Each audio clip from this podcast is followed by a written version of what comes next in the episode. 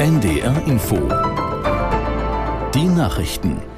Um 12.30 Uhr mit Michael Hafke. Die Weltgesundheitsorganisation plant, die verbliebenen Patienten aus dem Al-Shifa-Krankenhaus in Gaza-Stadt zu retten.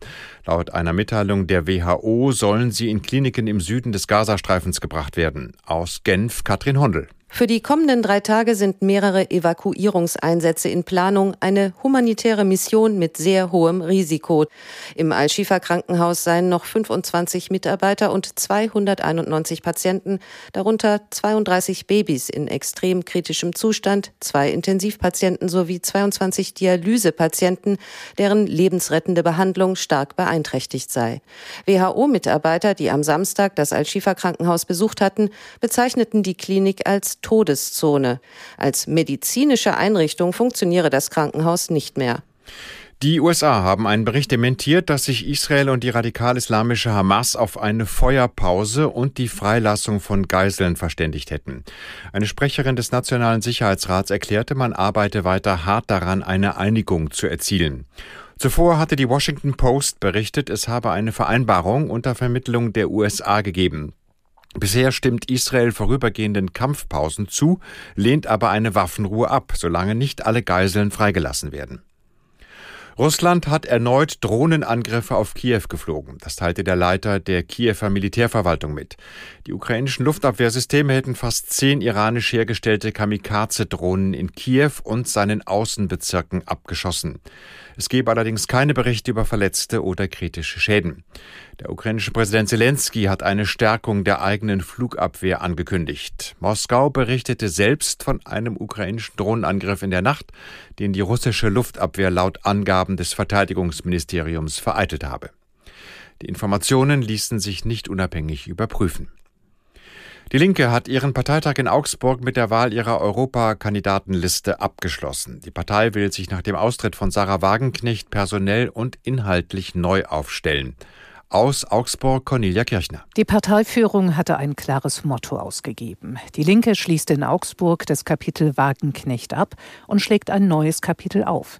Die Abspaltung als Chance zu nutzen und zu neuer Stärke zu finden, war der Aufruf der Parteivorsitzenden Janine Wissler. Im Wahlprogramm für die Europawahl fordert die Linke konsequenten Klimaschutz, soziale Gerechtigkeit und eine großzügige Asylpolitik. Das Spitzenquartett zur Europawahl spiegelt diese Inhalte durchaus wider. Auf Platz 4 der Wahlliste wurde der parteilose Sozialmediziner Gerhard Trabert gewählt. Die Wahlliste führt der Parteivorsitzende und Europaabgeordnete Martin Schirdewan an, gefolgt von der parteilosen Klimaaktivistin Carola Rakete. In Europa gelten ab heute neue Vorgaben für Privatkredite. Dazu ist eine entsprechende europäische Richtlinie in Kraft getreten. Demnach müssen Menschen klare und verständliche Informationen zu Kreditangeboten erhalten, zum Beispiel wie viel es kostet, sich Geld zu leihen. Außerdem gibt es strengere Vorschriften für Werbung. Damit sollen vor allem ärmere Haushalte vor Überschuldung geschützt werden. Die neuen Regeln müssen noch in nationales Recht übertragen werden. Das Wetter in Norddeutschland, es ist stark bewölkt, vielerorts gibt's Regen bei 9 bis 12 Grad. Morgen viele Wolken, dazu Schauer und 8 bis 11 Grad. Und die weiteren Aussichten. Am Dienstag ist es weiterhin wolkig mit Schauern und Temperaturen 5 bis 8 Grad. Und am Mittwoch insgesamt etwas freundlicher und dann 3 bis 7 Grad. Das waren die Nachrichten. Mal angenommen, alle haben saubere Toiletten. Gibt's dann weniger Krankheiten? Und wie kann man Klos nachhaltig bauen?